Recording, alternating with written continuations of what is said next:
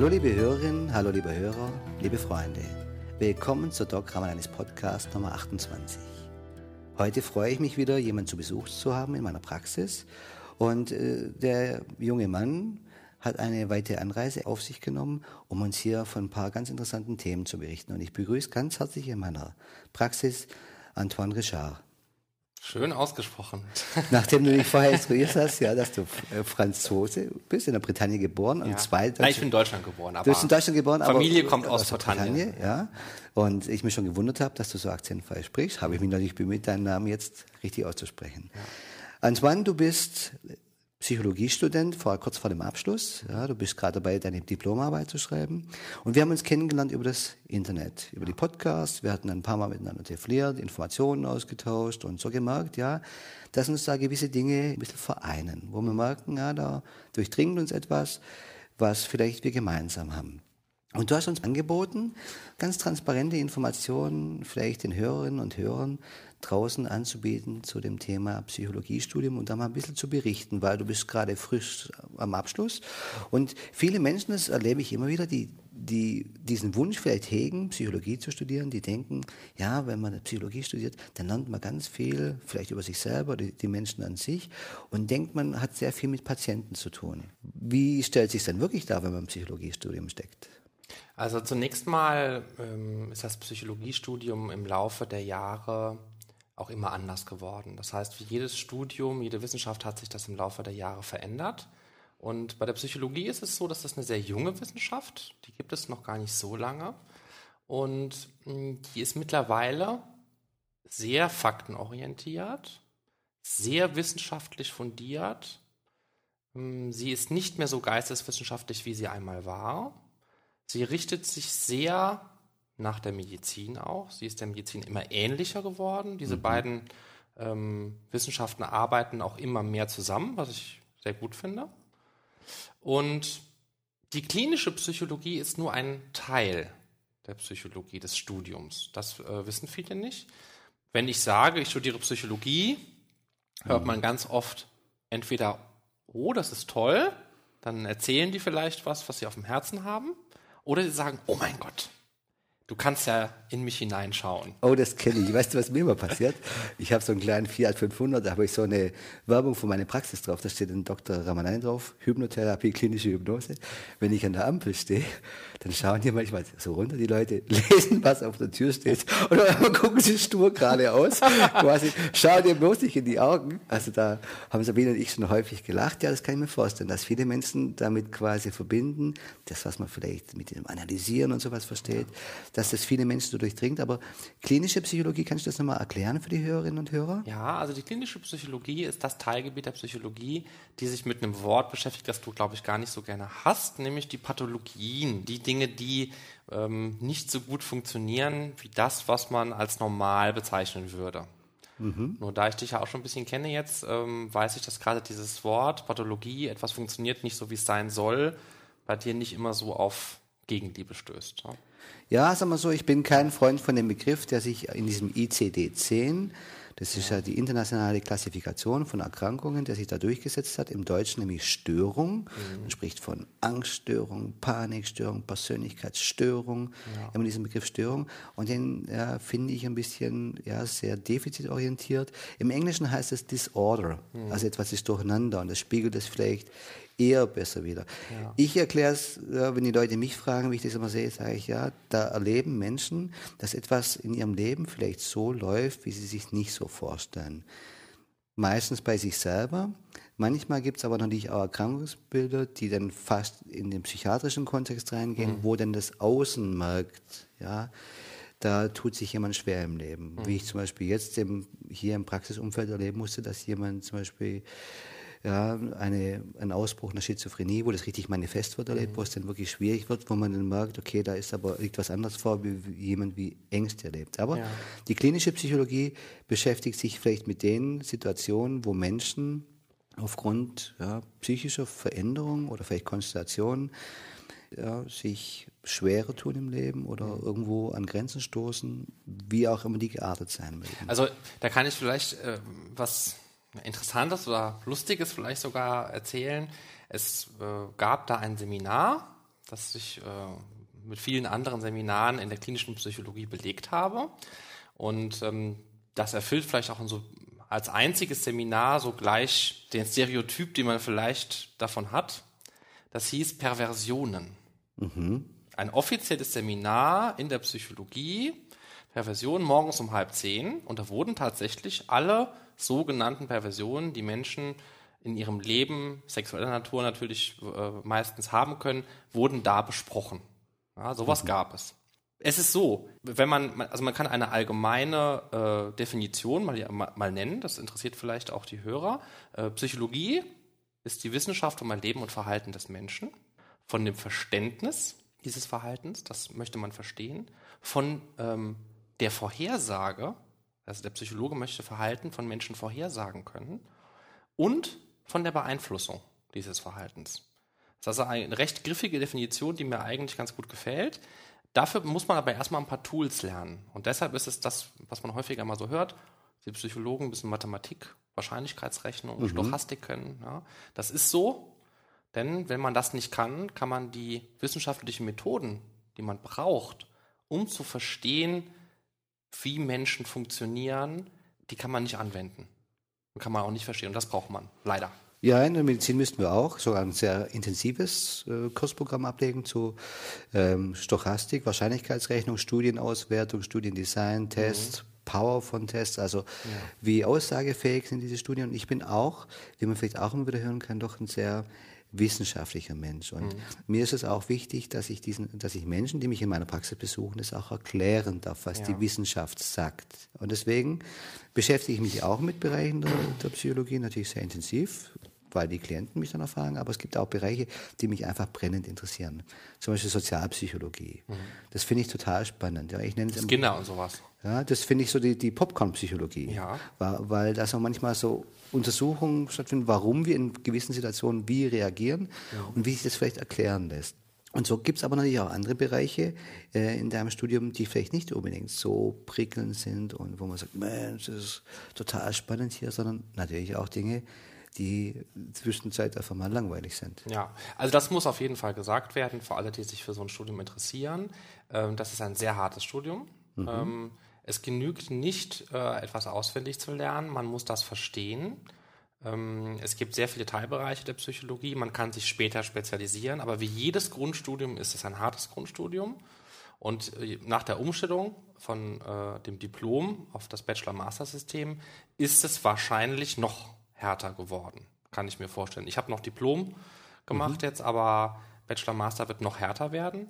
Und ähm, nichtsdestotrotz, wenn das jemand machen will, mhm. und ich denke, da bist du ja auch Experte dafür, wenn jemand wirklich was will, dann schafft er das. Dann schafft er das auch. Und das ist jetzt kein leerer Satz, ne? sondern nee. wenn jemand äh, das hört und sagt, ich möchte Psychologie studieren, ich möchte fundiertes Fachwissen haben und ähm, das Selbststudium genügt mir nicht, und oder ich möchte auch eine, ein Zertifikat dafür erhalten, ne? dann kann man das auf jeden Fall versuchen. Das gibt verschiedene Möglichkeiten. Im Ausland kann man auch studieren. Es gibt Wartesemester. Ähm, man muss nicht zwangsläufig ein super gutes Abitur haben, um das zu schaffen. Ne? Mhm. Und viele, die ein super gutes Abitur haben und das machen, brechen es vielleicht wieder ab, weil es ihnen nicht gefällt oder sie es nicht schaffen, ne? weil sie es nicht wirklich wollen. Ja, und du wolltest es. Ja. Ganz intensiv, ja, das weiß ich von dir.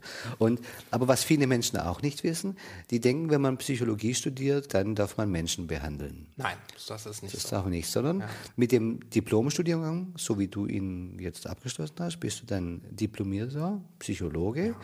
Aber um Patienten, wenn man die so nennen mag, also Menschen, die scheinbar krank sind nach ja. unserem ähm, System, behandeln zu dürfen, muss man eine Approbation machen. Ja. Genauso wie der Arzt auch eine Approbation braucht. Ja. Das ist dann die, der Erwerb der Erlaubnis zur Durchführung von Heilkunde. Das heißt, ich darf Erkrankungen dann diagnostizieren und auch behandeln. Ja. Und vor allem auch mit der Krankenkasse unter Umständen dann abrechnen. Wenn man in dem kassenärztlichen System dann tätig ist, dann darf, dürfen die dann auch abrechnen. Das, und das sind das, was man in der Allgemeinheit oft unter Psychologen also, versteht. Marco, ich kann dir sagen, das wissen eigentlich 95 Prozent der Menschen, mit denen ich spreche, egal ob die jetzt studiert haben oder nicht, wissen das nicht. Viele kennen auch den Unterschied zwischen Psychiater und Psychologe, zwischen Psychotherapeut und Heilpraktiker und all diese äh, Begriffe kennen sie nicht. Ähm, wenn äh, Klienten bei mir in der Beratung sind und ich frage, wo waren sie denn vorher ne? oder haben sie eine Therapie gemacht, viele wissen oft gar nicht, wo die da waren, was sie da gemacht haben. Und dann erkläre ich immer ziemlich fix, es gibt Ärzte mhm. und es gibt Psychologen. Ärzte haben Medizin studiert, Psychologen haben Psychologie studiert. Wenn Ärzte eine, den Titel Psychotherapeut tragen möchten, um mit der Kasse zum Beispiel mit einer Approbation Gespräche abrechnen zu können, machen sie eine Zusatzausbildung, nämlich die mhm. Ausbildung zum Psycho Psychotherapeuten. Psychologen machen auch eine Zusatzausbildung zum Psychotherapeuten und können dann eine Approbation erwerben. Das heißt, da treffen sich die beiden so ein bisschen ja. wieder. Ne? Und dann sie, tragen sie den Titel Psychotherapeut. Das ist ein geschützter Titel. Ne? Ja, den darf man sich nicht so einfach nennen, Nein. sondern muss man gibt es gesetzliche Regelungen dafür. Ja, und das ja? ist auch gut so. Ne? Ja. Ähm, also das ist ganz klar.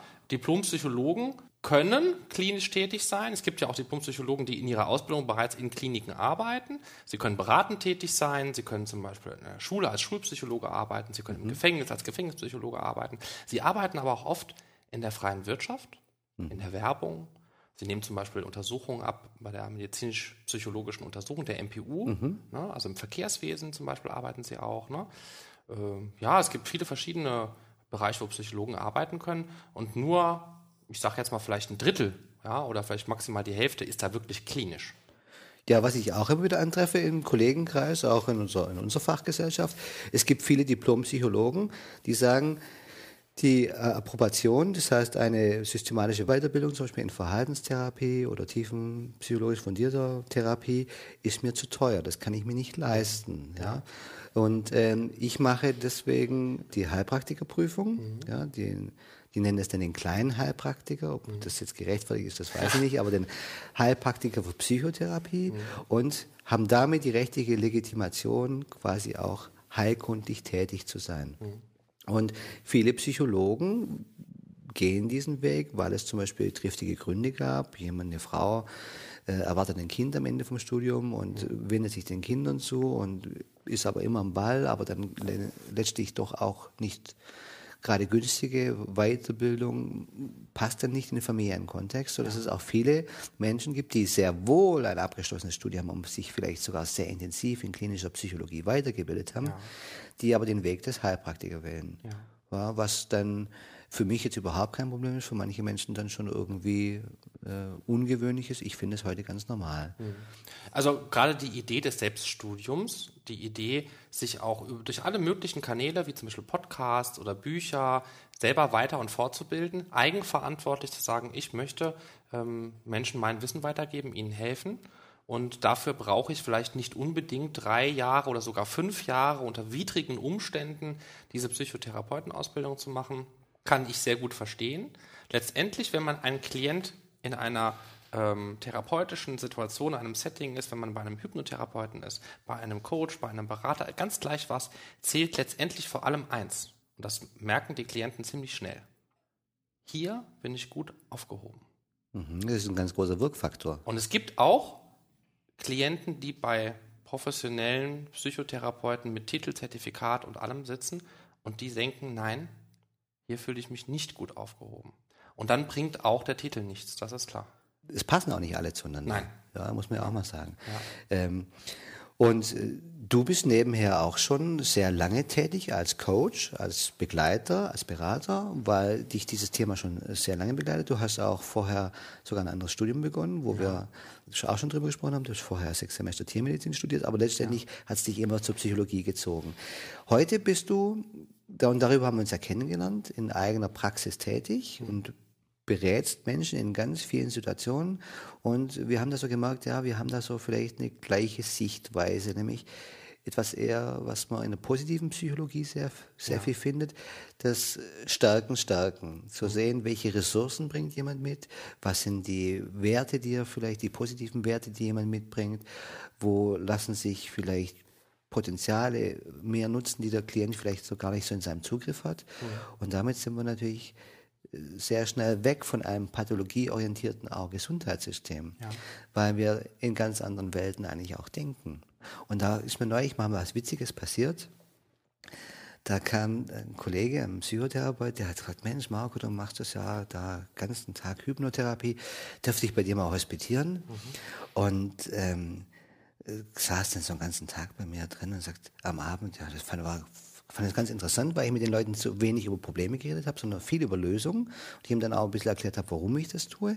Und da sagte er zu mir, Mensch Marco, ich möchte dir mal was fragen. Ich habe so ein bisschen ein Problem, weißt du? Und ich habe gemerkt, das ist für dich jetzt gar kein Problem. Wenn die Leute zu mir in die Praxis kommen und denen geht's gut, dann weiß ich nicht, was ich mit denen reden soll. und da habe ich gesagt, Junge, das kann ja wohl nicht wahr sein. Deswegen machen wir den Job doch, mhm. dass es den Leuten gut geht. Mhm. Ja? Und er sagte, ja, aber das gibt's bei mir so nicht. Mhm. Ja, dann weiß ich nicht, dann muss ich sagen, ja, gab's vielleicht doch noch was oder hat jemand was verdrängt, dass da was nicht gut lief. Und dann mag ich so ein bisschen, dass es vielleicht in manchen ja, Ausbildungen doch eher vielleicht auf Defizite orientiert mhm. ist und die Menschen dann manchmal Schwierigkeiten haben damit, wenn es den Leuten gut geht, was ja eigentlich Ziel der Therapie ist. Mhm. Das war dann so ein bisschen schmunzeln und ich habe ihm dann ein paar Sachen erklärt, wie ich das dann so mache mhm. und das äh, hat er gesagt, das hat ihm wirklich weitergeholfen. Also ich, ich lobe auch ähm, ganz oft äh, Menschen, die bei mir telefonisch beraten werden, wenn die mich nicht angerufen haben. Mhm. Da sage ich, ja, ähm, du hast mich ja jetzt äh, ein Jahr nicht angerufen, das ist ja super. Ja. Da ging es dir gut in der Zeit. Es gab keinen Bedarf, mich anzurufen. Das freut mich. Ja, klar. Und dann äh, muss ich gleich mal loblos werden, ne? weil ich natürlich nicht möchte, da achte ich auch ganz äh, äh, massiv drauf, dass dann zum Beispiel keine Abhängigkeiten entstehen. Das ist ganz schlecht, ne? dass also der Klient den Eindruck hat, ich kann im Leben jetzt nichts mehr entscheiden, muss erstmal jetzt hier meinen Berater fragen. Ja, das darf so nicht sein. Das ist oft leider so in Beratungen, die so esoterisch manchmal so ein bisschen sind, dass man sagt, ah ja, muss die Sterne muss ich befragen und so. Oh ja, da bin ich auch ganz kritisch. Ja, also und ich kann sonst nichts entscheiden. Ne? Dann erstmal die Beraterin anrufen. Also so ist das auf gar keinen Fall, sondern es ist immer eine Anleitung, es selbst zu tun. Genau, wunderbar. Und wenn die Leute manchmal zu mir kommen und sagen, ja, dann mache ich so ein bisschen betröppeltes Gesicht, ja, Mensch, mal, ja, weißt du, jetzt war ich ja fünf, sechs Mal da und irgendwie, ja, das läuft ja. Sag ich, aha, das ist das letzte Mal heute. Ja, ich traue mich ja fast nicht, sage ich, yeah, yippie. und dann gucken die Leute und sagen, ja, deswegen haben wir das Ganze gemacht. Hm. Das Ganze ist nur Mittel zum Zweck, hm. um an diesen Punkt zu kommen. Hm. Und dann das ist für mich, dafür machen wir das Ganze. Und da habe ich genau, äh, genau die gleiche Sichtweise wie du. Und völlige Unabhängigkeit, ständig nur zu fordern, Autonomie. Und ich finde es, und da bin ich jetzt mal ganz ehrlich, ich finde es sehr bedenklich, wie in anderen Kontexten, gerade im esoterischen Bereich, Abhängigkeiten ständig hm. hergestellt werden. Ja. Durch sogenannte Heiler, Medien, irgendwelche Rituale, die die Menschen ihrer Autonomie berauben. Und bei ja. mir geht es nur um Autonomie. Und zwar Autonomie und Kontrolle, indem ich viel erkläre. Ja, das ist auch auf die Angst gewesen von Menschen, die mit Hypnose noch nicht so viel Berührung hatten. Das kam in deinem Podcast häufiger mal vor. Ne? Ja? Ach, Hypnose, nee, das möchte ich nicht machen, da verliere ich ja die Kontrolle. Mhm. So, und bei dir ist halt das Gegenteil der Fall. Es geht darum, die Kontrolle zu behalten, mhm. selbst zu entscheiden ne? und sagen, ja, ich möchte jetzt in diesen tranceartigen Zustand. Ja, ich möchte mhm. jetzt die Möglichkeit haben, mich innen zu öffnen, ja, um etwas zu sehen, was ich außen verpasst habe. Ja, vielleicht, da gibt es nur einen Begriff, wo ich ein bisschen gerade zusammengezuckt bin, das Öffnen. Ja, da ja. kommen die Klienten oft so, ja, ich muss mich öffnen. Ja, ja. Sag ich, wie chirurgisch oder was? Oder, ja, das ist vielleicht auch so ein Missverständnis. Also nicht so, dass du reingucken kannst, sondern nee, dass sie selbst nicht. reinschauen können. Ja, Nur sie selbst. Ja, oder vielleicht, oder ich muss Kontrolle abgeben, ich muss mal mhm. loslassen. Ich glaube, das Gegenteil ist der Fall. Die Leute brauchen mehr Kontrolle mhm. über das, was mit ihnen geschieht und so, wie sie es erleben. Jetzt würde mich aber mal eins ja. interessieren, Antoine. Du durftest ja im Studium äh, diese ganzen, ja, auch im Bereich der klinischen Psychologie, da gibt es ja auch Methodenlehre und quasi die Geschichte der Psychotherapie, dürft ihr mhm. euch auch mit beschäftigen. Ja. Darfst du diese ganzen therapeutischen Schulen auch ein bisschen kennenlernen? Ja, ja das ist ganz toll, dass du mich das fragst. Also, was mich am meisten gewundert habe, als ich das äh, Studium begonnen habe und eine Zeit lang durchgeführt habe, war, ich habe da jemanden vermisst. Mich? Nein, Mich gab's dich nicht. kannte ich da noch nicht, Marc, sonst hätte ich vielleicht noch dich vermisst, sondern ich habe äh, den Sigmund Freud vermisst. Also wenn man, Wie? wenn man das Wort Psyche, Psychologie, Psychiatrie, wenn man irgendwas hört, wo Ps drin ja? ist, ne, dann ist sofort Sigmund Freud so eine Art Bild, ja. dass man dann sofort sieht, der Mann mit der Zigarre in dem Stuhl und so weiter. Der kam da überhaupt nicht vor. Der wurde nur so marginal erwähnt. Also ich sag mal, von, von 1000 Stunden Lehrstoff war der vielleicht eine Stunde, Sigmund Freud. Kannst du dir das vorstellen? Er wirkt jetzt für mich auch ein bisschen irritierend. Ist so. Nachdem er doch ja in der scheint so eine Macht hat und ja. so viele Schüler auch beeinflusst ja. hat. Ja, okay. Also ich habe den sehr vermisst, also habe ich mich selbst auch mit, damit ein bisschen beschäftigt. Ne? Es liegt natürlich daran, dass viel von dem, was Sigmund Freud äh, postuliert hat, bereits ein bisschen überholt ist und weiterentwickelt worden ist und so. Mhm.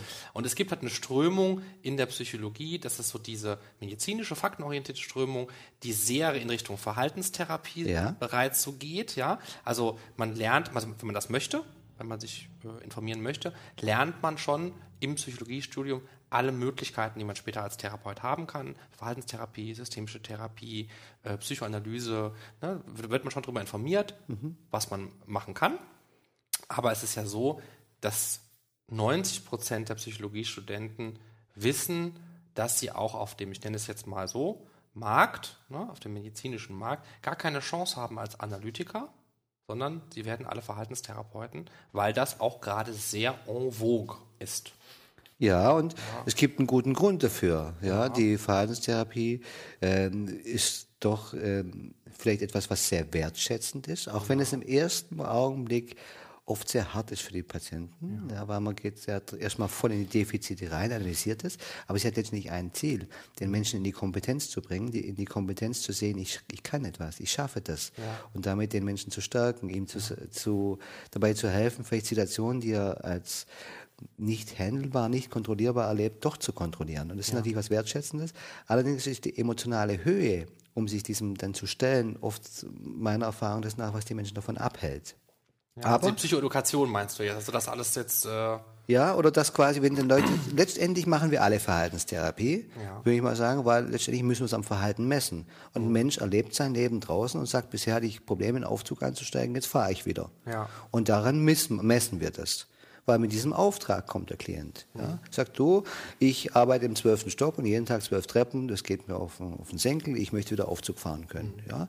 Und dann gibt es natürlich ja, mehrere Wege, wie man so jemand helfen kann. Man kann immer zu so schauen, ja, wo, der Dirk Rebensdorf, ein Professor für Psychologie in Tübingen, hat das mal ganz nett erklärt. Ja. Hat mal gesagt, Marco, das musst du dir vorstellen, wie wenn man ja, mit dem Auto liegen bleibt, weil der Vergaser verstopft ist. Mhm. Dann versucht der Verhaltenstherapeut, ja, schnellstmöglich den Vergaser wieder frei zu putzen, dass du wieder fahren kannst. Mhm. Der Analytiker überlegt sich, wo ist der Denkfehler des Konstrukteurs, dass dieser Vergaser überhaupt verstopfen konnte. der Hypnotherapeut fragt sich, macht es überhaupt Sinn, weiterzufahren? Ja. So hatte er das ein bisschen erklärt. Natürlich auch sehr überspitzt. Jetzt. Kennst du die Geschichte von dem Mann und dem Loch? Ein Mann ging eine Straße entlang. Ja? ja? Hast du die schon mal erzählt? Ja, ich habe es dir nicht erzählt. Also wenn du willst, dann kann ich die schnell mal erzählen. Erzähl sie mal. Ist sehr verhaltenstherapeutisch, finde ich. Ja? ja. Also es ist ein Mann und der geht einen, einen Weg entlang und fällt auf einmal in ein Loch. Und äh, er tut sich ein bisschen weh und erschrickt sich sehr, sagt, um Gottes Willen, wie bin ich bloß in dieses Loch gekommen, habe ich gar nicht bemerkt. Ne? Und äh, unter großen Anstrengungen äh, gelingt es ihm nach vielen Stunden, aus diesem Loch wieder rauszukommen äh, und seinen Weg dann fortzusetzen. Am nächsten Tag geht er denselben Weg entlang und fällt wieder in das Loch. Und dann sagt er sich, verdammt nochmal, jetzt bin ich in dasselbe Loch nochmal gefallen.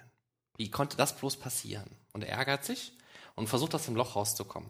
Jetzt gelingt es ihm schon etwas schneller, ja, weil er das Loch schon kennt und weiß, wo er da hochsteigen muss, ne, und setzt dann seinen Weg fort. Am dritten Tag geht er diesen Weg entlang und denkt sich noch vor, ich muss aufpassen, da war irgendwo ein Loch. Fällt trotzdem wieder in das Loch rein. Es gelingt ihm nicht, fällt wieder in das Loch rein, aber er hat es probiert. Ne? Dann ärgert er sich ein bisschen, aber nicht mehr so viel ne? und kommt auch sehr schnell wieder aus dem Loch raus. Und am nächsten Tag geht er wieder den Weg entlang und es gelingt ihm unter etwas großen Umständen, dieses Loch zu umgehen oder drüber zu hüpfen. Also er hat es endlich geschafft. Und an dem darauffolgenden Tag geht er wieder den Weg entlang und sagt sich, oh, warum gehe ich nicht mal einen anderen Weg entlang? Da, wo kein Loch ist. Ja. Ja. ja, die Geschichte habe ich schon ein paar Mal gelesen, habe ja auch schon ein paar Mal erzählt. Ja, ja ich mag schon, du, du bist der Verhaltenstherapie sehr zugetan. Ja. Ja, das merkt man, ja. Ähm, die Verhaltenstherapie versucht sich auf sehr wissenschaftliche Beine aufzustellen. Es werden sehr viele Studien initiiert. Es wird sehr viel dafür getan, vielleicht auch die Mechanismen zu verstehen. Und ich denke auch, dass die Verhaltenstherapie sich in vielen Bereichen ja so gut etabliert hat, ist nicht ohne Grund. Ja, aber ich vermisse auch etwas. Was vermisst du? Ich vermisse etwas. Ähm, ich glaube, also ich glaube an die Verhaltenstherapie. Ich glaube nur nicht daran, dass man immer nur an eine Sache glauben sollte. Also in vielen deinen Podcasts höre ich, wie offen du bist mhm. für mögliche Behandlungsmethoden. Mhm. Ähm, ich denke, dass momentan das ein bisschen übertrieben wird. Also es gibt in, auch in der Psychoanalyse ganz wichtige Wirkmechanismen, ja. die zur Heilung führen können. Ja. Es ist auch eine Frage der Indikation, also welche, welche, äh, äh, welche Probleme habe ich, welche, unter welchen Dingen leide ich im, im Leben, mhm. ne? also was kann ich tun. Und diese Hypnotherapie, die ich auch durch dich so entdeckt habe oder wo auch formuliert worden ist, was das eigentlich ist, ich habe schon ganz früh in Gesprächen Dinge gesagt wie, stell dir mal vor, mhm. ganz oft Sätze, ne? Metaphorik benutzen, Bilder benutzen. Ne? Und ich habe mich gefragt, in der Verhaltenstherapie ist das doch auch oft sehr darauf äh, konzentriert, Menschen schnell wieder auch arbeitsfähig zu machen sie schnell wieder funktionstüchtig zu kriegen. Und ähm, diese Ressourcen, die sie in sich haben, ähm, das Gute, bleiben so oft ungenutzt. Ja. Ja, und ich bin schon der Ansicht, dass, ähm, eine Zahl will ich jetzt äh, eigentlich gar nicht nennen, aber so als Richtwert, 90 Prozent dessen, was wir erleben, unterbewusst gesteuert wird. Und wir diese Verhaltenstherapie doch nur so einen kleinen Teil in der Psychoedukation im offenen Gespräch mhm. betrachten kann und das alles, was tiefer liegt, meiner Meinung nach andere besser können. Hypnotherapeuten oder Analytiker oder du weißt, was ich meine. Ja, äh, viele Kollegen aus äh, Psychotherapeuten, die Verhaltenstherapie machen, lernen auch Hypnotherapie. Und das ja. finde ich super, das ergänzt sich super. Das finde ich auch, ja. Und die sagen eins, ja, frage frag ich dann, warum hast du das gemacht? Ja, ich kann mit den Affekten so schlecht umgehen. Ja. Das heißt, das, was die den Menschen, Gefühlen, meinst ja, du? Und, und, und vielleicht auch mit den vegetativen Reaktionen. Das heißt, ja. wenn wir ein Gefühl haben, dann ist es ja nicht nur so ein Gedanke, ja. sondern es ist eine Ganzkörpershow. Ja. Ja, wenn jemand Angst hat und der hat eine Panikattacke, ja, und wenn dann ein Kardiologe kommt, schreibt er den EKG, das kann der ablesen. Ja. Und das äh, Psychotherapeut hat gesagt, du, dann, dann weiß ich, ich sehe die Angst in den Augen des Patienten und ich möchte mhm. mit dem jetzt hier und jetzt geht's in Aufzug. Mhm. Ja, und dann, dann merke ich, das kocht, er kocht über mhm. und die emotionale Höhe, das ist jetzt diesen Schritt zu tun, so gut ich weiß, dass er richtig ist für ihn, das schafft er nicht. Ja. ja. und jetzt fehlt mir ein Tool, wie ich ihn erreichen kann. Genau, und da lernen viele Menschen dafür Hypnotherapie und das finde ich ganz toll. Die Verhaltenstherapie hat natürlich auch von der Hypnotherapie etwas genommen. Das ist quasi, das sagt man in Sensu. Das macht heißt, die Verhaltenstherapie ja ganz gerne. Macht sie ganz gerne, ja. Das ist doch legitim, ja, sich die Dinge ja, abzuschauen, die gut sind, finde ich. Ja, in der Hypnotherapie und zum Beispiel Ego-State-Therapie, wenn es um Persönlichkeitsanteile geht, gibt es ja auch viele Schnittpunkte. Man kann das Rad nicht neu erfinden. Mhm. Und natürlich beschäftigen die Hypnotherapeuten haben auch das Phänomen, dass es eine Übertragung und eine Gegenübertragung gibt. Ja. Das heißt, jeder, der Hypnotherapie macht, sollte sich natürlich auch mit analytischen Themen beschäftigen. Mhm. Äh, letztendlich sollte man dann das rauswählen, was passend ist in der Situation. Aber die Verhaltenstherapie hat sich zum Beispiel das Testen in Sensu, also mal in Gedanken etwas durcherleben, das ist da jetzt fester Bestandteil. Ja. Und das finde ich legitim, weil wir wissen ganz einfach, dass gewisse Bahnen im Gehirn stärkt und das finde ich gut, dass sie das machen. Mhm. Ja, da hast du vollkommen recht. Ich bin überhaupt nicht äh, jemand, der da für Starrheit ist zwischen den therapeutischen Schulen. Ja. Äh, ich habe für mich die Hypnotherapie gewählt, weil sie so schonend ist hm. für Therapeut und Klient. Hm. Und weil es manchmal doch ein schneller Weg ist, Menschen zu helfen. Nur ich würde es, ja, ich würde es als vermessen erachten, wenn man sagt, jemand hat eine was man im psychiatrischen Kontext vielleicht zu so nennen würde, narzisstische Persönlichkeitsstörung und würde sagen, dann machen wir fünf Hypnositzungen, dann ist das gegessen. Mhm. Das geht nicht. So jemand sage ich, da denke ich oft, für den wäre eine, Hypnotherapie, äh, eine analytische Therapie, wo er Beziehungsmuster neu erleben darf, korrigierende Erfahrungen machen kann, mhm. genau das Richtige. Ja. Und da bin ich natürlich auch so frei und spreche das mit den Menschen an, sobald ich das merke. Ja. Genauso wie es vermessen wäre, ja, äh, Hypnotherapie bei anderen Dingen anzuwenden, wo es gar keine Indikation gibt. Zum Beispiel in einer akuten Exacerbation der Schizophrenie, mhm. sage ich nicht, mach die Augen zu. Da kriegen die Leute ja noch mehr Angst. Ja, Kontraindikation. Ja, obwohl ich dieser Meinung, das, könnten, das liest man in vielen Lehrbüchern. Schizophrenie ist eine Kontraindikation für Hypnotherapie. Wenn man Hypnotherapie so versteht, dass jemand sagt, mach die Augen zu und weil ich zu dir rede, passiert etwas ganz anderes. Du kannst machen, was du willst und dein Arm hebt sich von alleine. Das ist ja der Horror für jemand. Der erlebt doch schon etwas in seinem Leben, was er nicht kontrollieren kann. Er kann nicht fassen, sind es meine Gedanken. Er, er, hat formale Denkstörungen, er kriegt das nicht geordnet. Auf einmal jemand sagt, no, no, und genau weil ich zu rede, passiert auch noch das. Das bläst doch in, ins gleiche Horn rein. Wenn ich mit so jemandem aber im Wachzustand damit arbeite, die Aufmerksamkeit zu fokussieren auf Stärken, ja, zu merken, okay, und wie spürst du jetzt, dass du sicher auf diesem Stuhl sitzt? Ja? Und was stärkt dich in deiner Position, in dieser Situation zu merken, es geht dir gut? Ja? Den Leuten ganz wach zu halten, Kontrolle zu geben, zu geben, zu geben, zu kontrollieren, zu sehen, aha, wenn du also dieses und jenes machst, dann merkst du, dann wird es in deinem Körper ruhiger. Aha. Mehr und mehr die, das Gespür dazu für, ja, zu, zu stärken, was kann jemand, der sowas erlebt, doch dafür tun, dass es ein klein wenig besser wird. Weil bis zum Beweis des Gegenteils, da bin ich nicht der Einzige, der sagt, kann man auch Psychosen durch Psychotherapie beeinflussen. Das sehe ich so. Und ich habe hier. Damit vertrittst du auch so einen Weg, der, der, ähm, der mir fehlt, ja, so offen zu sein, ähm, den Geist, äh, die Ohren, jetzt in diesem Fall die Ohren, ja, immer offen zu haben für alles, was es so gibt. Und das ja. ist an der Uni nicht immer so. Da gibt es auch viele, die das einfach so ungefiltert aufnehmen mhm. und sagen, ah, so ist das jetzt, es gibt die und die Schulen. Und wenn ich deinen Podcast nicht gehört hätte, wer weiß, wann ich auf das Thema Hypnotherapie gekommen wäre. Ja, du stellst deine Informationen bereitwillig, kostenlos zur Verfügung, sagst, alle, die das interessiert, dürfen sich informieren. Und das wäre mein Appell an alle Studenten, an alle, die sich dafür interessieren, für die Psychologie, an alle, die in irgendeiner Form therapeutisch, coachend oder beratend tätig sind oder sein möchten, informiert euch, nehmt alles mit, schaut, wo ist das Wahre für euch ne? und lasst euch nicht zum Beispiel an der Uni sagen, es gibt jetzt A und B und C und da müsst ihr jetzt auswählen. Mhm. Welchen Stellenwert hat denn in deinem Studium die Hypnotherapie gehabt? Keinen. Wie? Weil ich nichts darüber wusste. Niemand hat mir gesagt, es gibt Hypnotherapie. Es gab kein Seminar, wo äh, gesagt wurde, es gibt äh, diese, diese und diese und jene äh, Therapie. Es gab nur Informationen, welche offiziellen Schulen für die Approbation es beispielsweise gibt. Ne? Die sogenannten Richtlinienverfahren. Ja. Genau. Aber sowas wie ne, Hypnotherapie, ja. ich habe gehört Hypnose. Aber Hypnotherapie, ich wusste nicht, dass es das gibt. Und auch, dass es eigentlich ein bisschen ein Unterschied ist, weil unter Hypnose versteht man eigentlich dieses technische Prozedere, um eine hypnotische Trance zu erzeugen. Ja. Hypnotherapie ist viel, viel, viel mehr. Ja. Hypnotherapie ist ständige Fokussierung von Aufmerksamkeit. Ja. Und es passiert in jedem Gespräch, zu jeder Sekunde, weil aktuelles Erleben wird immer im Hier und Jetzt erzeugt. Und das sagt uns auch die Neurobiologie, die Neurowissenschaften, die uns ganz klar sagen aus der Autopoiese-Forschung, Erleben wird immer im Hier jetzt erzeugt. Natürlich spielen biografische Erlebnisse, Filter, Heuristiken, die uns ablaufen, eine gewisse Rolle.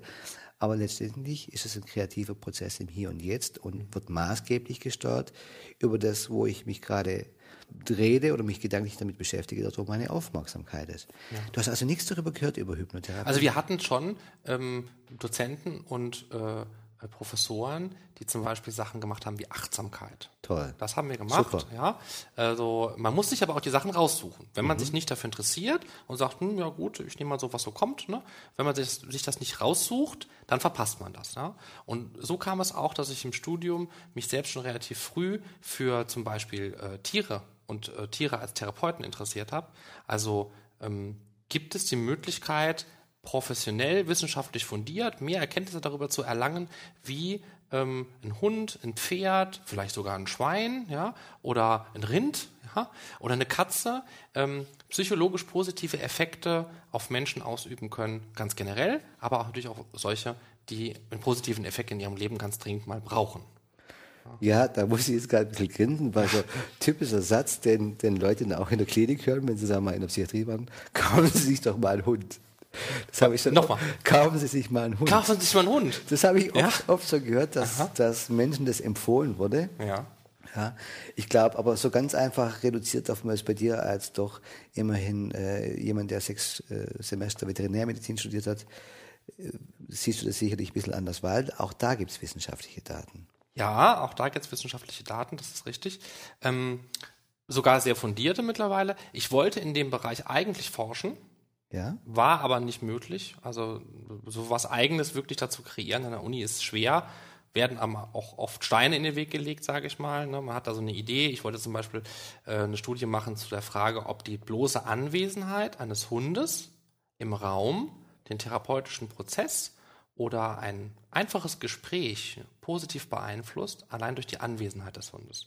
Es gibt eine Menge Untersuchungen, die bereits herausgefunden haben, dass sich die Herzschlagfrequenz, die Pulsfrequenz, äh, der Blutdruck ja, reguliert, ähm, dass äh, es eine Menge positiver Effekte auf den Körper gibt, die sofort auch messbar sind. Ja. Ein ganz wichtiger Punkt ist aber generell bei allem, was mit Tiertherapie zu tun hat, die sogenannte Selbstwirksamkeit.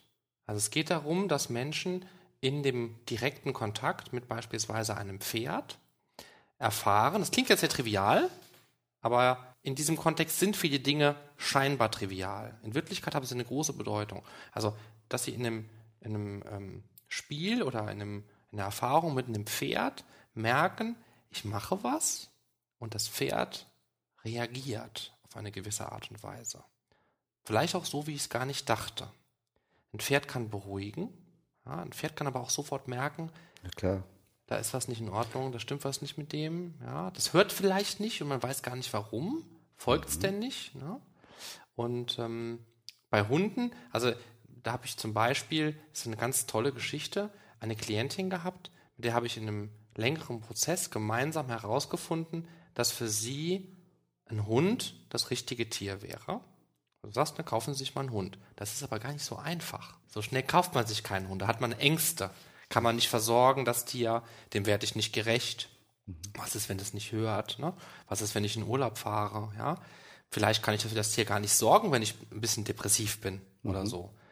Aber das kann man zum Beispiel gemeinsam mit jemandem, der darauf spezialisiert ist, äh, spezialisiert ist, herausfinden, welches Tier ist das Richtige für mich. Und dann kam es dazu, dass sie sich irgendwann diesen Hund angeschafft hat. Und was soll ich dir sagen? Ich sag's einfach mal so, wie es in dem Fall war. Das heißt nicht, dass es in jedem so ist.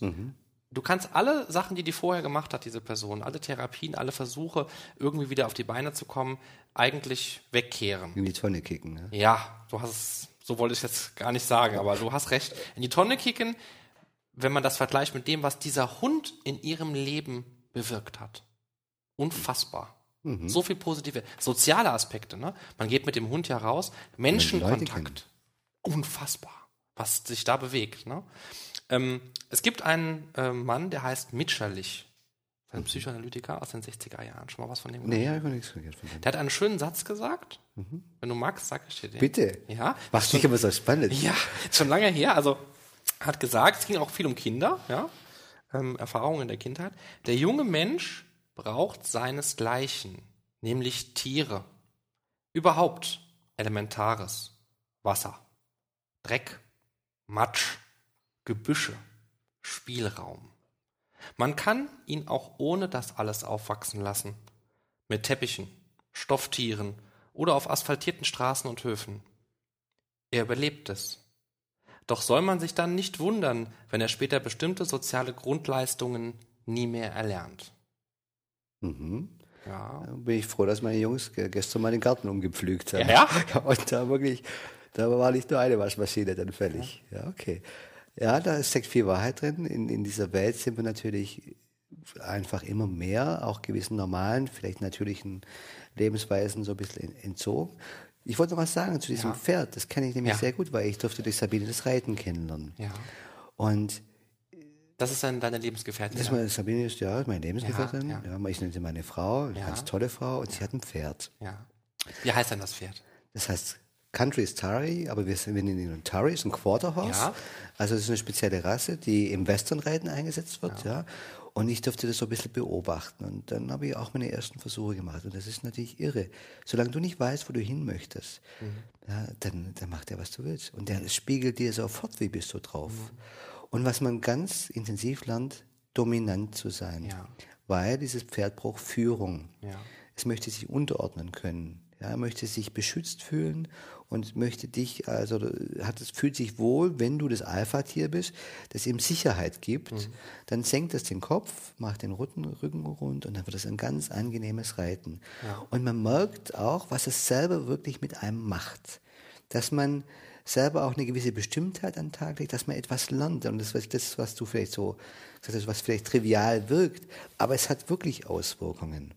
Und man merkt auch, dass man gewisse Strategien, mit denen man bisher durchs Leben gegangen ist, dass das da gar nicht funktioniert im direkten Kontakt mit der Natur. Ja. Sondern dass man sich da vielleicht auch einer gewissen Dominanz bewusst sein muss. Ja. Und dass man bestimmt sein muss, dass man wissen muss, wo man hin möchte, dass man da wirklich Führung geben muss. Und mir fällt es immer halt nur auf, ich mag die Zeit nicht mehr.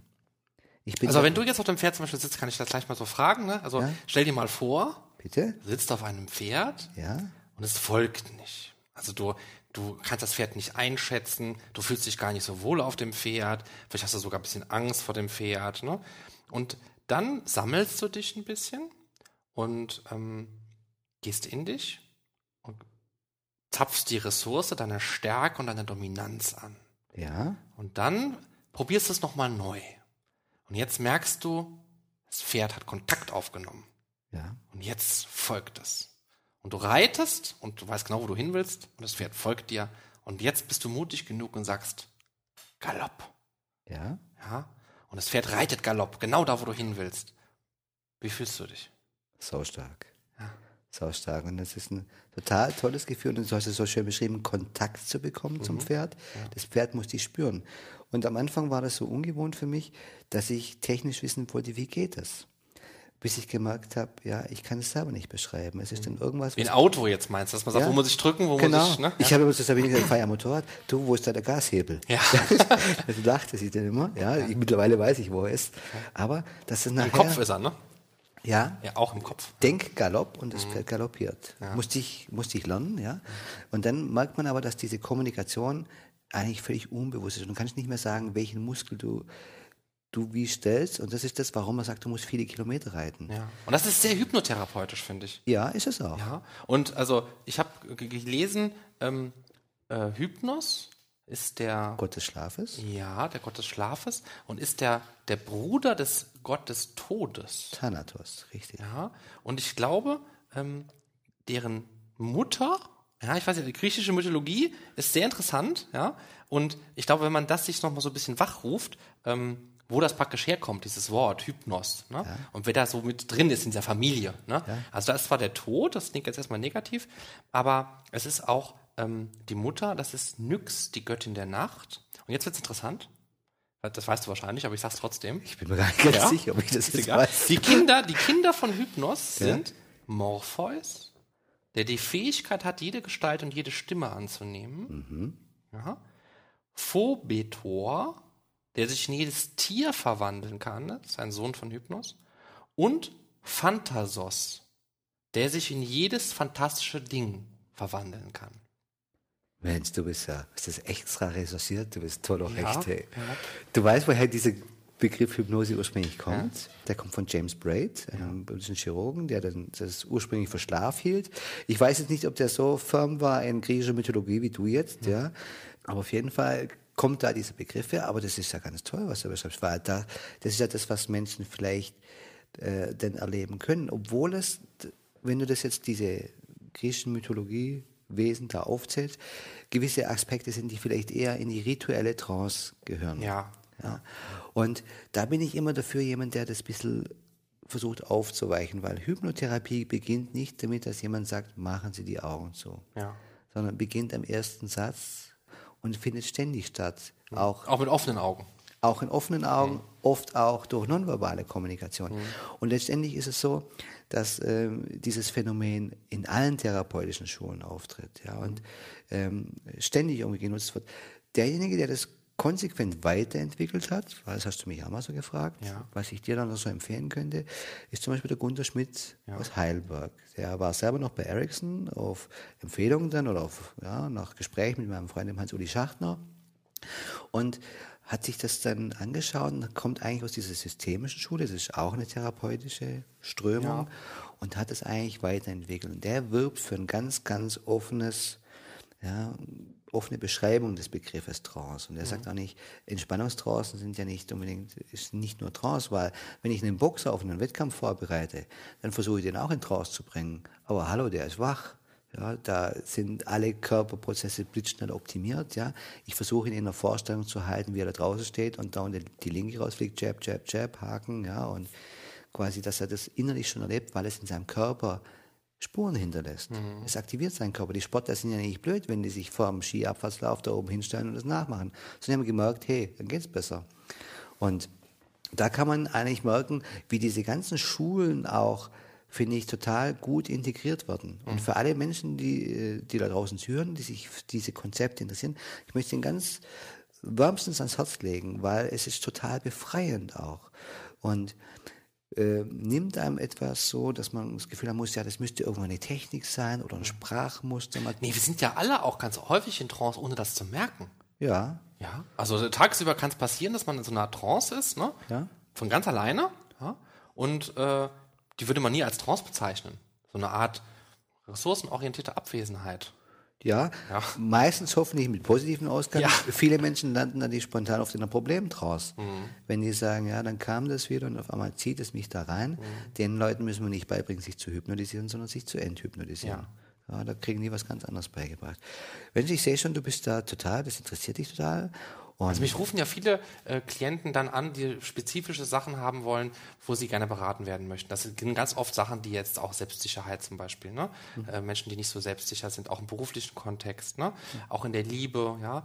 Und ähm, gerade so diese ähm, Bereiche eignen sich meiner Meinung nach bei den Tieren besonders gut. Also man kann besonders gut mit Tieren arbeiten, bei Menschen, die in dieser, diesem Mut, ne, also in der Mut fehlt, bestimmte Sachen anzupacken. Mhm. Ähm, das ist ganz, ganz toll. Und ähm, auch bei, also Depression würde ich gar nicht sagen, ne? es ist also auch ein Wort, was mir gar nicht gefällt. Ne? Also wenn jemand zu mir kommt und sagt, ja, ich möchte mich beraten lassen, ich war bei diesem und jenem Therapeut und so weiter, ich bin vielleicht sogar momentan in Behandlung, ne? ich habe Depression.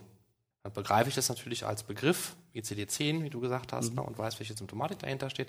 Aber zunächst würde ich auch erstmal sagen, hm, ist das wirklich eine Depression? Ja? Was ist da wirklich passiert? Mhm. Und da sage ich auch nicht, kaufen Sie sich einen Hund.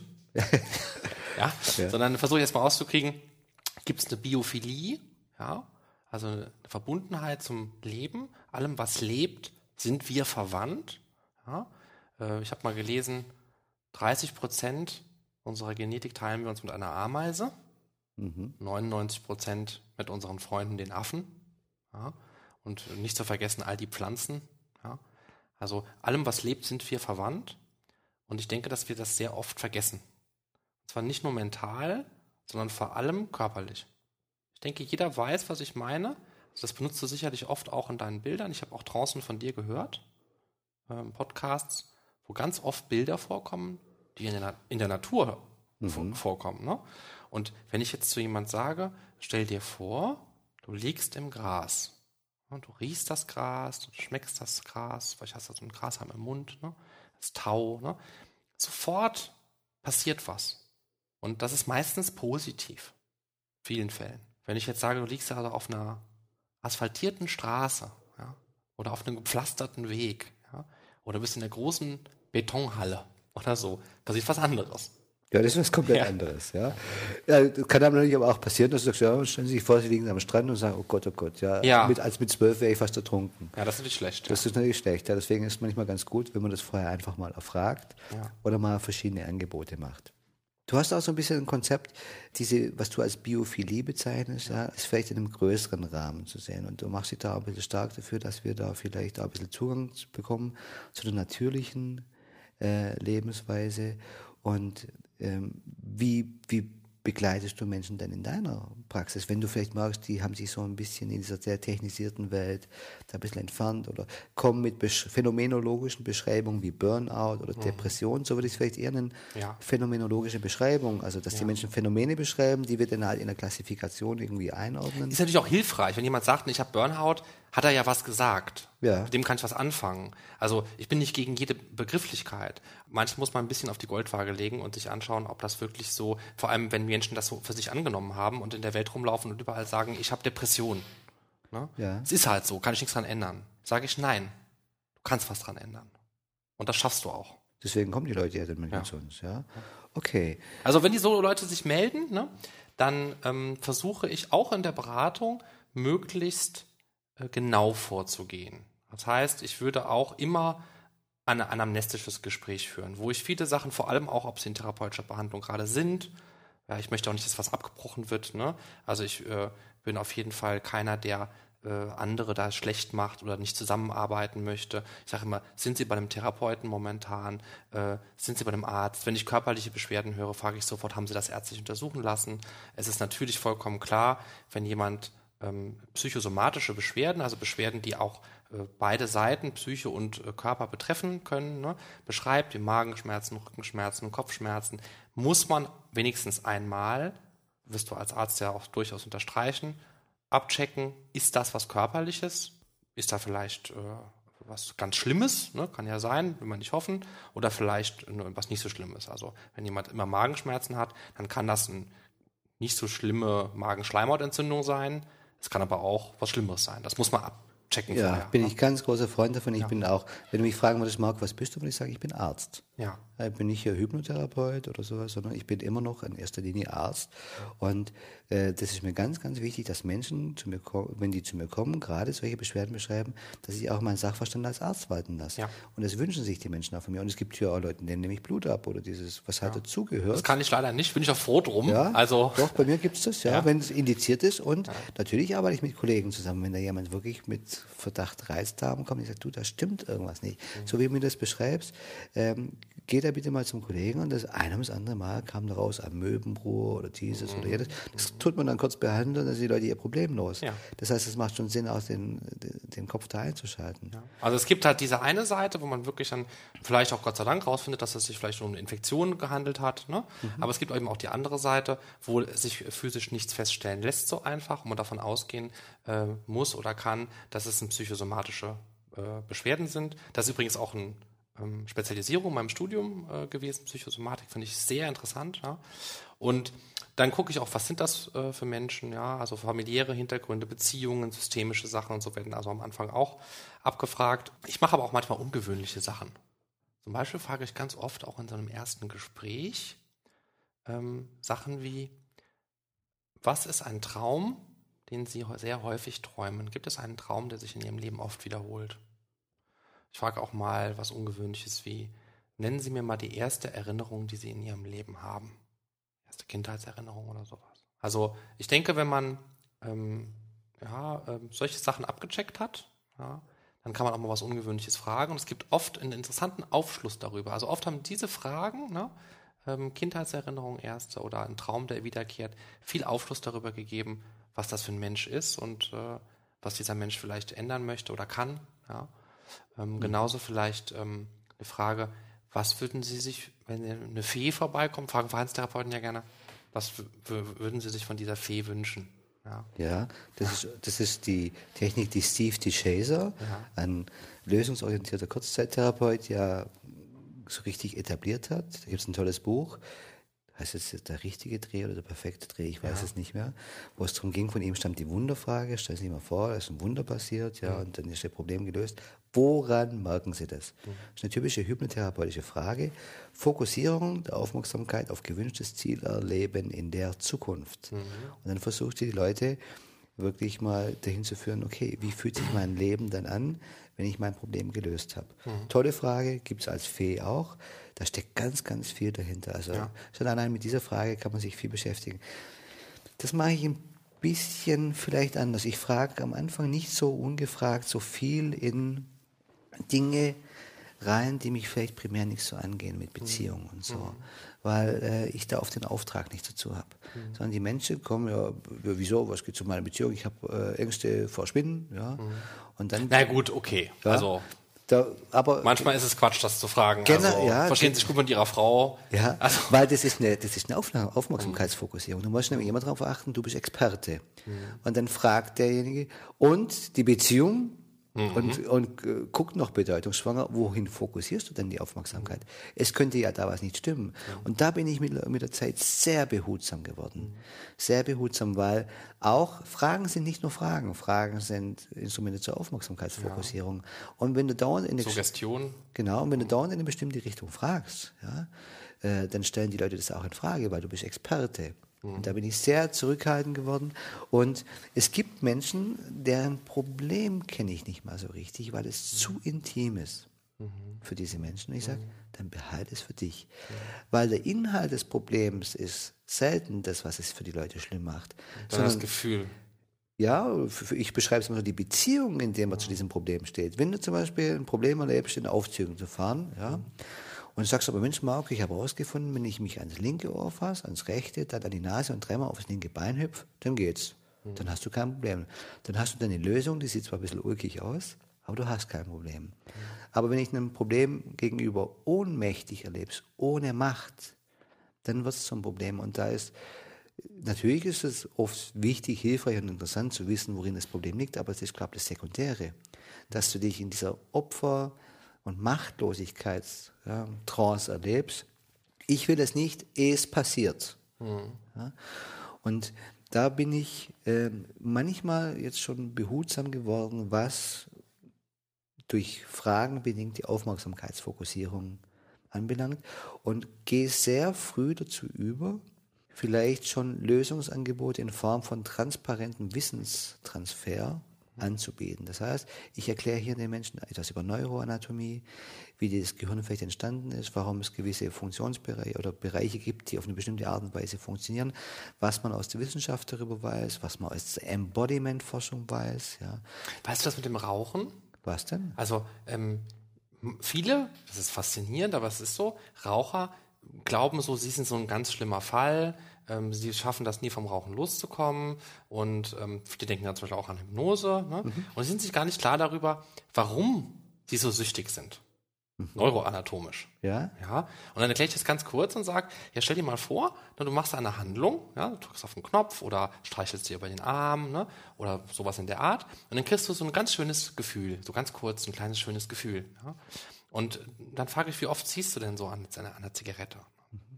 10, 15, 20 Mal. Ne? Mhm. Das heißt, sagen wir mal 10 Mal, das ist sehr wenig. Ne? Mhm. Das heißt, wie viele Zigaretten rauchst du dann so am Tag? Ne? Dann sagt er vielleicht 15, 20. Sagen wir mal, das sind nur 10. Ne? Wie viele Züge sind denn das pro Tag? Ja, das sind 100 Züge. 100, ne? das ist ja gut. 100 Mal ne, tust du etwas, nämlich ziehen, ja, und der Gehirn signalisiert Nikotin, Rezeptoren so positiv. Schönes Gefühl. 100 Mal. 100 an einem Tag. Wie lange rauchst du schon, sage ich dann? Ja, fünf Jahre zehn Jahre. Ne? Zehn mal zwölf mal hundert und da kommen Zahlen raus. Da sind die erstmal erschrocken, die Leute. Ne? Mhm. Sagen, um Gottes Willen. Ne? Also, aber das ist eine gute Erklärung, neuroanatomisch, wie zum Beispiel so Prozesse, die man immer wieder wiederholt, ihre Spur im Gehirn hinterlassen. Und jeder Raucher, der erfolgreich davon losgekommen ist, das geht, es geht, mhm. man kann davon loskommen, wird trotzdem bezeugen, dass es immer wieder Momente gibt, auch nach Jahren, die schwer sind zumindest wo die Gefahr besteht, dass man in ein altes Muster wieder hineinfällt. Ja. Da braucht man die Leute dann, dass sie den Verstand anschalten und sagen, nee, nee, nee, ja. passiert mir jetzt nicht Machst wieder. Du Raucherentwöhnung? Ja. Und wie sind die Erfolge?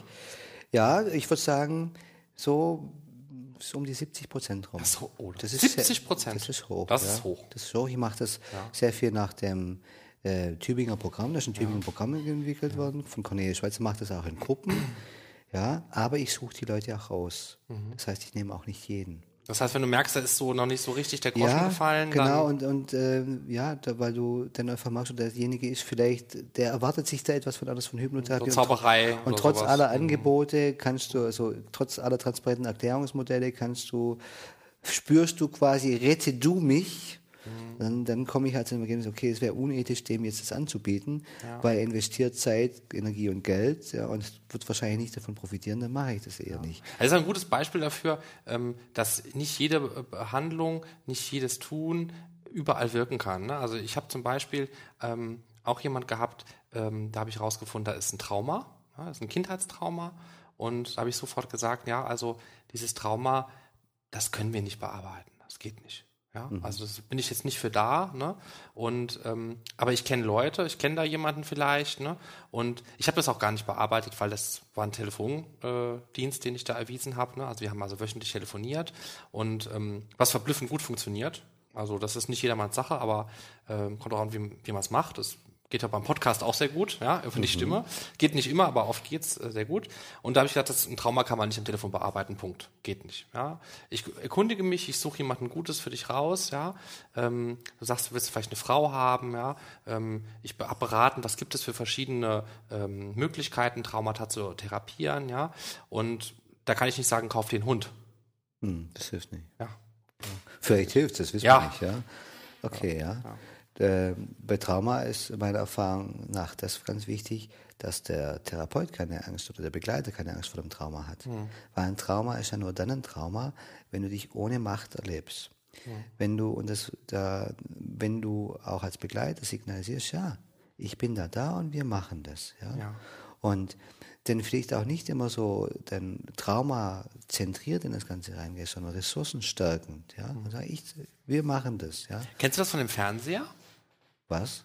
Trauma, Fernseher, ähm, Distanzierungsübung? Ja klar, das Kennst ist, du? das ist so eine alte Kinotechnik, Ja, ja, ja. in Hypnotherapie sehr, sehr häufig. Auch Dann- hypnotherapeutisch. Ja, ne? quasi Ja. zuerst dann ein Schwarz-Weiß-Bild sehen, vielleicht ganz grisselig, dann mal ein bisschen Farbe reintun, Ton regulieren, so, dass man sich dann langsam annähert, ja. Ja, also dem, dem Trauma, dem schrecklichen Bild, das man Genau, hat. Ne? Ja. genau, und das ist so. Und da kann man ganz genau spüren, ja, wie, wie jemand damit jetzt umgeht. Und trotzdem ist da, glaube ich, ganz wichtig, dass man als Therapeut da, oder als Begleiter weiß, okay, das ist jetzt einfach wichtig, dass ich diesen Menschen jetzt auch signalisiere, du bist diesmal nicht allein, sondern äh, du bist sicher. Diesmal bist du nicht ohnmächtig, sondern wir gucken aus einer Position der Stärke heraus. Ja. Und du bist ganz sicher und, und da- das ist ganz, ganz wichtig. Und Und dieses Bild, was du jetzt siehst, ne, das kannst du kontrollieren, du kannst Ja. es abschalten, Du kannst das Dimmen, weggehen, den genau. Ton wegdrehen, du kannst das dann, also wir haben es immer so mit einer Aufnahmekassette. Hast du das auch so? dass man zurückspulen kann und so. ja, dass man die dann wegnehmen, auch rausnehmen Ja, kann genau. und dann einordnen in so einen großen Safe. Zum Beispiel, Sowas, ja, ja. oder was ich dann auch so, das sind dann einfach ja nur metaphorische Beschreibungen, quasi mal alle Bilder, alle Akten zusammenzusammeln und in einen Ordner zu heften und dann mal zu überlegen, was wohl ein guter Platz wäre für diesen Ordner, ob im Keller oder dahin oder jenes. Ja. Metaphorische Beschreibung vielleicht, äh, mal das Unbewusste dazu einzuladen, die Dinge vielleicht dann doch mal in einen guten Platz zu packen. Ja, und das gibt's in der Traumatherapie. Die Luise Redemann, die ja auch sehr vom Gunter Schmidt sehr vieles übernommen hat, hat da ganz viel tolle Angebote. Ja. Im Bereich Trauma ist aber meiner Ansicht nach auch sehr wichtig, dass sich der Begleiter bewusst darüber ist, ja, der braucht jetzt jemand an seiner Seite der ihm da auch signalisiert, ja, ich bin da jetzt da. Wenn der, wenn der Begleiter, jetzt, oh Gott, ein Trauma, ja, oh Gott, da könnte Missbrauch dahinter stecken und wird nervös, ja, was macht der Klient? Was, Nee, ich spreche das auch trotzdem, obwohl ich da nicht therapeutisch tätig bin, ganz offen an. Ne? Ja. Aber ich sage, ich äh, höre das mir so, so jetzt an und äh, habe das Gefühl, da steckt vielleicht ein Trauma dahinter. Gibt es da was in der Vergangenheit? Äh, Mhm. Und wenn die Person sagt ja, dann sage ich, äh, wollen Sie mir kurz, kurz unterstrichen sagen, um was sich da handelt? Wissen Sie das? Haben Sie das alles so im Kopf erfahren, präsent? Ne? Und ähm, da frage ich ganz offen und transparent nach. Sonst anders hat das keinen Sinn. Ne? Ja, ist auch wichtig, ja, und dass man da auch eine gewisse Sicherheit ausstrahlt, Grenzen kennt, aber auch merkt, ja, als Therapeut, ja, da fühle ich mich jetzt wirklich sicher, Ja. da jemanden zu begleiten, dann äh, ist es auch gut, wenn man das signalisiert. Ja. Ja. Mensch, und zwar, ich weiß gar nicht, wie lange wir jetzt schon unterwegs sind. Ja, Ja, ich glaube ein bisschen zu lang jetzt, ja. ja. das war zu lange gibt's ja eigentlich nicht, Ja. aber ich mag, dass da sehr, sehr viele Themen kommen. Es gibt auch Podcasts, ne, habe ich auch schon welche gehört. Also, die gehen ja drei, vier Stunden. Da halten sich ja drei, vier Stunden, habe ich auch schon gehört. Junge, wir halten nicht so lange aus, das schafft doch keiner. Doch, also ich würde dich so lange aushalten. Oh, Doch. da- Ich habe ja manchmal selber schon mit mir Schwierigkeiten. Ne, ich höre dich, ich hör dich sehr gerne und also manchmal denke ich mir auch, die sind ein bisschen kurz, die Podcasts. Ne? So. Ja, manchmal bietet sie dann, aber auf jeden Fall dieses Lob, danke, freut mich sehr. Ja, also ich mache das ja äh, sehr, sehr gerne, wie du weißt.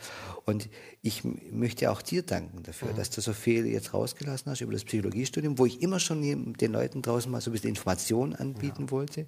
Also ich kann nur sagen, macht das, informiert euch, wenn ihr das studiert, lasst euch nicht abspeisen mit dem, was die Uni euch bietet, sondern sucht euch die Seminare, die Forschungsgebiete, auch die großen Köpfe, die du auch hier oft genannt hast, ne? zum Beispiel in der Hypnotherapie selber raus und kümmert euch selbst drum. Man kann nicht erwarten, dass einem alles fertig vorgesetzt wird. Und vor allem, dass auch nicht alles zu einem passt. Ja. Ja, was ich so in meiner, wirklich in vielen Seminaren immer so gesehen habe, ja, dass es da, dass ich so vieles aus ganz verschiedenen, ja, weil die Hypnotherapie an sich ist schon mal irre breit. Da gibt's von Hypnoanalyse, also wo dann ja, hypnotherapeutische Verfahren mit analytischen Verfahren irgendwie ja, genutzt werden, bis zu rein lösungsorientiert, ja, bis zu direkt bis zum Anschlag und indirekt bis zum Umfallen und äh, Hypnotherapie ohne Trance gibt's alles, ja. Und da ist total wichtig, dass man auch für sich rausfindet, hey, das liegt mir, das ist so ein bisschen meins, da passt auch mein Wesen da dazu. Es muss nicht jeder wie ich durch das, als Problem durch den Raum rennen und etwas ka karikierend darstellen, sodass die Leute brüllend am Boden liegen. Muss man vor allem Talent dafür haben. Ne? Also Ja, weil, ja, das ist aber, äh, das ist auch so, dass das mein Wesen natürlich dazugehört. Ja klar, und dass ich natürlich auch nur die Dinge äh, vertreten kann, wo ich auch dahinter stehe. Was ja nicht jetzt heißt, dass ich hier immer nur der Clown bin, aber dass ein Teil meines Wesens vielleicht so dazugehört, da, dass ich gewisse Dinge, dass sie erstens für mich verstehbar sind, zweitens, dass mein Bedürfnis, und das ist mein Bedürfnis nach Transparenz, ja, und Wissenstransfer und Gleichrangigkeit gesichert ist. Wenn ich nur der Macher sein will, dann mache ich rituelle Trance bis zum Anschlag und schauen Sie auf meinen Finger und weil Sie auf meinen Finger schauen, können Sie die Augen nicht mehr offen halten. Es gibt Menschen, zu denen passt es vielleicht. Es ist, das passt nicht zu mir. Und das, was ich mache, das sind eben die Dinge, die zu mir passen. Und da bin Du ich. hast ja auch mal gesagt, dass du äh, dich nach so einer Sitzung, nach so einer äh, Trance selbst oft sehr gut fühlst. Saugut. Und dann merkst du ja auch, dass du da angekommen bist, wo du hingehörst. Wenn du da als Therapeut, also das kann man immer, nur, äh, immer wieder nur allen Therapeuten äh, sagen, wenn sie da rausgehen aus einem Gespräch ja, und fühlen sich auf Deutsch gesagt mal zum Kotzen Ja. und das immer wieder, dann tun sie vielleicht da nicht das Richtige. Es kann nicht richtig sein, dass man sich Jahrzehnte vielleicht, wenn man als Therapeut Jahrzehnte immer wieder aus Gesprächen rausgeht und sich schlecht fühlt. Ja, dann ist mal vielleicht wäre es ganz gut, mich mal anzuschauen, ob es vielleicht andere Möglichkeiten gibt oder was da mit einem passiert. Ja, also äh, ich sorge natürlich auch schon dafür, dass es den Klienten sehr gut geht, aber auch mir sehr Ja. gut. Und da ist natürlich ein, ein, ein Sprechen über Ressourcen, über Stärken viel angenehmer wie über Defizite. Ja, weil das zieht dich ja selber irgendwann mal runter. Und ich, hab, ich kann mich an einen jungen Kollegen erinnern, total netter, der machte Hypnotherapie-Ausbildung parallel zur VT-Ausbildung und sagt, du, weißt du, was mir aufgefallen ist? Jetzt hatte ich neulich so einen jungen Kerl da, ja, mit Konzentrationsstörungen. Und mit dem habe ich jetzt fünf Sitzungen Skill-Analyse gemacht, also wirklich mal so im Detail geschaut, was da los ist. Ich habe den voll in die Problemdraus reingedrückt. Jedes Mal ist der weiter und weiter im Keller. Und dann ähm, habe ich auch gemerkt, dass es den total belastet. Dann habe ich gesagt, ja, weißt du was, wie wäre es denn, wenn du mit dem mal einfach das Hypnosex vorher machst? Ja, und dann vielleicht auch mal guckst, okay, was kann ich denn für, mir, für mich tun, um das, was der VT innewohnt, was man ja machen sollte, was ja in dem Kontext auch Sinn macht, und trotzdem dich wohlfühlen. Und da steckt ganz viel drin. Und ich nehme diese Information aus meinem Organismus immer, nämlich immer sehr ernst. Wenn, wenn es hier drin irgendjemand, wenn es mir schlecht geht, dann weiß ich, irgendwas stimmt hier nicht. Ja. Wo spüre ich jetzt hier, dass da jemand etwas an mich delegieren möchte? Wo erlebe ich mich in der Ambivalenz? Wo habe ich das Gefühl, ich muss jetzt jemand retten? Und dann schaue ich, dann mache ich das sofort transparent und sage, schau mal, jetzt kriege ich gerade eine Rückmeldung aus meinem Körper und ich spüre da irgendwie so ja, sowas wie einen Auftrag, ja, und dann merke ich jetzt, dass ich den eigentlich gar nicht erfüllen kann. Wie damit umgehen? Und dann öffne das Türen. Ja, ich glaube, Antoine, wir könnten noch ewig lang weiter. Weißt du was? Ich hätte eine Idee. Wie wäre es, wenn wir das jetzt in die Pizzeria ver- vertagen und das Mikrofon hier ausschalten? es gibt das, ja. Es gibt da so einen äh, ähm, Pfarrer, der redet immer mit dem Professor Harald Lesch, diesem Atomphysiker. Ja. Und da gab es eine Sendung, da saßen die immer in der Pizzeria und haben also äh, religiös und astrophysisch gefachsimpelt. Und das war eine ganz, ganz tolle Sendung. Hat mir richtig gut gefallen. Ja. Du hast mir auch erzählt, apropos tolle Sendung, du möchtest auch was Tolles machen. Ja. Ja, du hast Stimmt, ja, ich habe das habe ich gerade erzählt. Jetzt, ja. ja, wo du äh, jetzt vielleicht auch inspiriert durch viele Podcasts, die du hörst, etwas da machst, eine ganz tolle Idee. Was willst du denn genau machen? Ich habe vor, ähm, eigentlich äh, ein Interview zu führen mit Menschen, die interessante Dinge tun. Und zwar ganz offen und ganz weit, also können interessante Berufe sein, interessante Erlebnisse oder einfach interessante Menschen, weil sie auch schon viel oder bestimmte Sachen erlebt haben. Aber ich möchte diese Interviews als Psychologe führen. Also mit ganz interessanten psychologischen Fragen, die so das beleuchten sollen, was die Menschen in diesen Situationen, in diesen Berufen, in diesen Dingen, die sie tun, die sie erlebt haben, gefühlt und gespürt haben. und was da so psychologisch abgegangen ist, ne, was da passiert ist. Das so ein bisschen analytisch zu beleuchten ne, für denjenigen, der dann zuhört. Und das äh, habe ich so demnächst mal vor. Ja, also wenn du Dann lade ich dich ein. Da kann ich nur sagen, mir geht's immer gut, ja. Ja, dann lade ich dich als Therapeuten ein. Ja? Darfst du gerne machen, ja. Ja, Komm überlege ich mir mal. Komme ich dann auch gerne. Ja. Ja. auf jeden Fall, Antoine, ich danke dir recht Ja. herzlich für dieses interessante Gespräch, das für mich auch sehr belebend war. Mein Energieniveau ist wieder deutlich gestiegen. Ähm, ich bedanke mich auch im, im Namen der Zuhörerinnen und Zuhörer, denen du einfach dein Wissen und deine Erfahrung einfach mal kostenlos jetzt weitergegeben hast. Und ich würde mich freuen, wenn wir noch ganz viel Kontakt haben und wenn ich dich ein bisschen inspirieren dürfte, du mir weiterhin deine Inspiration schenkst und mich begeisterst. Und wenn ich dich fragen würde, was möchtest du den Leuten da gerne draußen sagen, die jetzt da vielleicht zuhören? Was gäbe es so, was du denen sagen könntest, was so ein bisschen deine Message wäre? Also ich würde denen sagen, ähm, Eigenverantwortlichkeit. Also Menschen, die ähm, sich beraten lassen möchten. Menschen, die zu einem Arzt gehen, Menschen, die zu einem Therapeuten gehen, egal ähm, ob das Hypnotherapie ist oder egal was, ne, die sind erstmal eigenverantwortlich. Das ist zwar nicht schön, aber ähm, es bietet eine große Chance. Patienten sind eigenverantwortlich. Sucht euch den Therapeuten, den Mensch, den Arzt, wo ihr sagt, das ist es, da fühle ich mich wohl, das ist gut, dem vertraue ich. Ne? Ähm, ich kann allen Studenten nur sagen, informiert euch möglichst breit, lasst euch nicht alles vorsetzen, wehrt euch auch, auch gegen die Uni. Ne? Die ist sehr restringierend geworden und sehr leistungsorientiert und nicht mehr so frei und kreativ, wie sie mal war.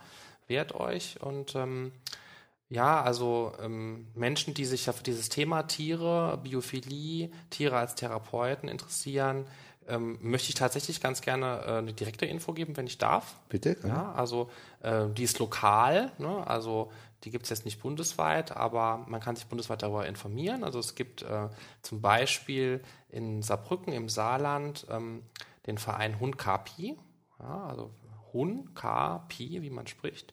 Das heißt übrigens auch allem, was lebt, bin ich verwandt. Das ist indianisch. Die machen äh, solche Therapien. Ich arbeite mit diesen Leuten äh, zusammen. Das ist also eine Ranch, da gibt es ja Schweine, Pferde, Ka äh, Katzen, Ziegen, ein Zebu-Rind, alles gibt's da.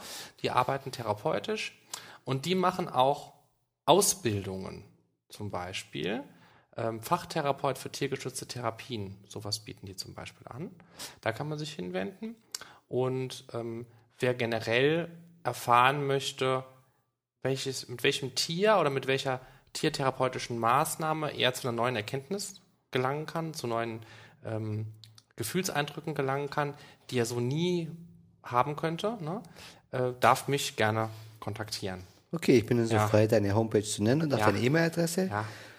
Ansonsten bleibt mir nur zu sagen, Antoine, vielen Dank, dass du hier warst. Marco, ich habe dir zu danken. Ja, Denn ja. du hast mich eingeladen, ja, Ja. und ich muss sagen, das darf ich zum Schluss nochmal sagen, also ich habe selten ähm, so schnell für jemanden äh, geschwärmt, der sein Wissen so offen vermittelt. Also Professoren, Dozenten, so viele Menschen, die ihr Wissen so darlegen.